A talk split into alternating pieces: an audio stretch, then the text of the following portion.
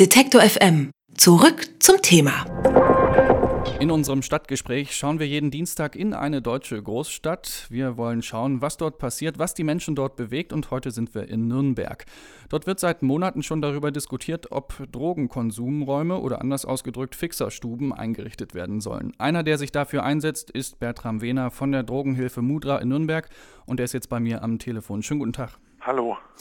Welche Gründe sprechen denn Ihrer Ansicht nach für die Einrichtung von solchen Fixerstuben?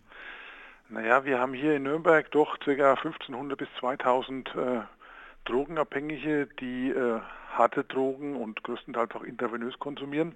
Und wir haben monatlich ca. 90 Einweisungen oder Einlieferungen in die äh, Entgiftungsstation äh, von intoxikierten äh, Drogenabhängigen, die eben eine, mit einer Überdosis äh, ja gerade noch rechtzeitig gefunden wurden und äh, bisher haben wir auch äh, 25 Drogentote in dem Jahr, was eine doch eine Steigerung ist im Vergleichszeitraum zum Vorjahr von etwa äh, 20 bis 25 Prozent.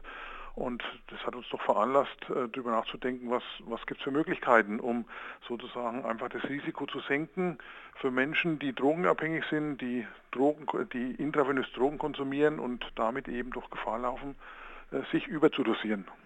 Welche Vorteile bieten solche äh, Fixerstuben? Was, was bewirken die?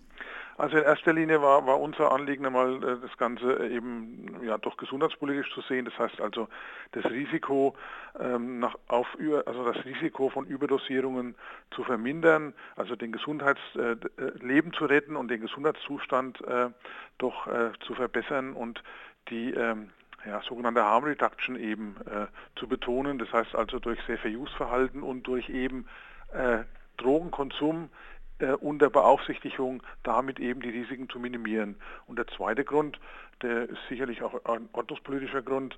Also man kann damit natürlich verhindern oder zumindest man kann das Risiko absenken, dass eben Drogenkonsum in, in öffentlichen äh, Toilettenanlagen, in Parkanlagen, in der Nähe von Kinderspielplätzen, also im öffentlichen Raum stattfindet. Und das sind so die zwei Hauptgründe eigentlich, die wir damit verknüpfen. Hm.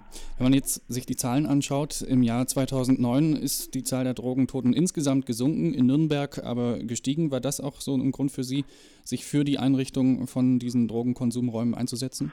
Ja, ich meine, es sind natürlich relativ geringe Fallzahlen und äh, ob jetzt in, ob, ob jetzt, ähm, also im letzten Jahr, im Jahr 2009 waren es 21 Drogentote, im Jahr zuvor waren es äh, 19, wenn ich das noch richtig jetzt im Kopf habe. Also das ist natürlich eine relativ geringe Steigerung. In dem Jahr war die Steigerungsrate etwas höher.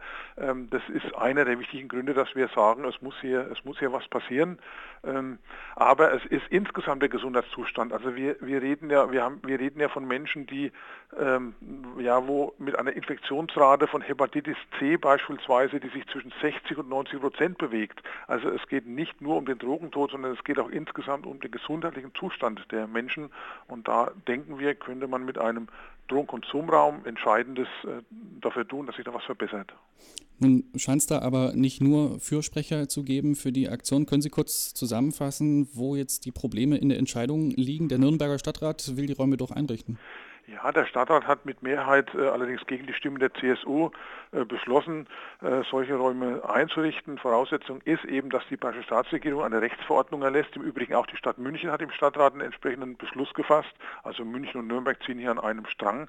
Aber die Staatsregierung äh, ist nicht bereit, hier äh, eine entsprechende Rechtsverordnung zu lassen, die eben Voraussetzung ist. Und äh, ja, die Begründung dafür sind eben ähm, Ängste, dass hier falsche Signale in der Bevölkerung gesetzt werden, dass es möglicherweise animiert zum Drogenkonsum, dass es äh, einen rechtsfreien Raum gäbe, der äh, Drogendealer anzieht. Also eigentlich alles Argumente, die in unseren Augen eigentlich widerlegt sind, nämlich durch die Erfahrungen in verschiedensten Bundesländern, äh, aber auch in, in, im europäischen Ausland, äh, dass man diese Erfahrungen da überhaupt nicht gemacht hat.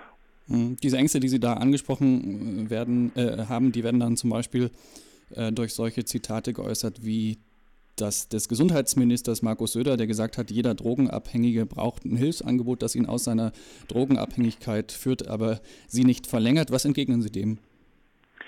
Ähm, ich meine, ich, äh, sicherlich braucht jeder Drogenabhängige ein Hilfsangebot. Das kann man ja bloß unterstreichen. Und das, äh, ich meine, wir sind in Bayern eigentlich, was Drogenhilfe angeht, relativ gut aufgestellt. Und trotzdem gibt es noch blinde Flecken. Es gibt eben Drogenabhängige, die erreichen wir nicht. Und es gibt viele, viele Drogentote. Bayern ist eines der wenigen Bundesländer, wo die Zahlen nach oben gehen. Und von daher gehen wir eigentlich, sagen wir einfach, äh, wir müssen das doch relativ gut ausgebaute Drogenhilfesystem um weitere Einrichtungen eben ergänzen, um eben möglichst breit aufgestellt zu sein, um eben möglichst alle oder möglichst einen möglichst hohen Anteil zu erreichen. Und nachdem den Erfahrungen aus anderen Bundesländern nach eben es keine Sogwirkung gibt hinsichtlich von zusätzlicher Kriminalität im Umfeld der Einrichtungen, indem es für die für die Bevölkerung keine Risiken gibt, indem es keine Signalwirkung hat, auf Jugendliche oder junge Menschen irgendwie Drogen zu nehmen, sehen wir eigentlich keinen vernünftigen Grund und vermuten, dass es doch eher ideologische Gründe sind, die da dagegen sprechen.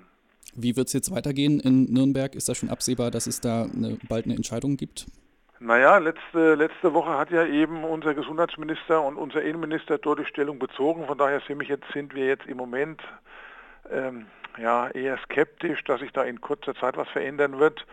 Ähm, aber wir werden äh, versuchen, das dicke Brett, was uns da äh, vor den Kopf genagelt wurde, doch weiter zu bohren und wir gehen einfach davon aus, es ist in der Wissenschaft, in der Forschung, in der Praxis, es spricht alles dafür, wenn bestimmte Standards eingehalten werden, wenn bestimmte Kriterien erfüllt werden. Also man muss natürlich dafür sorgen, dass die richtigen Menschen, das heißt also schwerst drogenabhängige diese Einrichtungen nur nutzen. Wenn das möglich ist und es ist möglich, dann gehen wir davon aus, ist es sinnvoll und da werden wir weiter dafür kämpfen und uns einsetzen. Sagt Bertram Wehner von der Drogenhilfe Mudra in Nürnberg. Ich sage vielen Dank für das Interview. Tschüss. Detektor FM. Zurück zum Thema.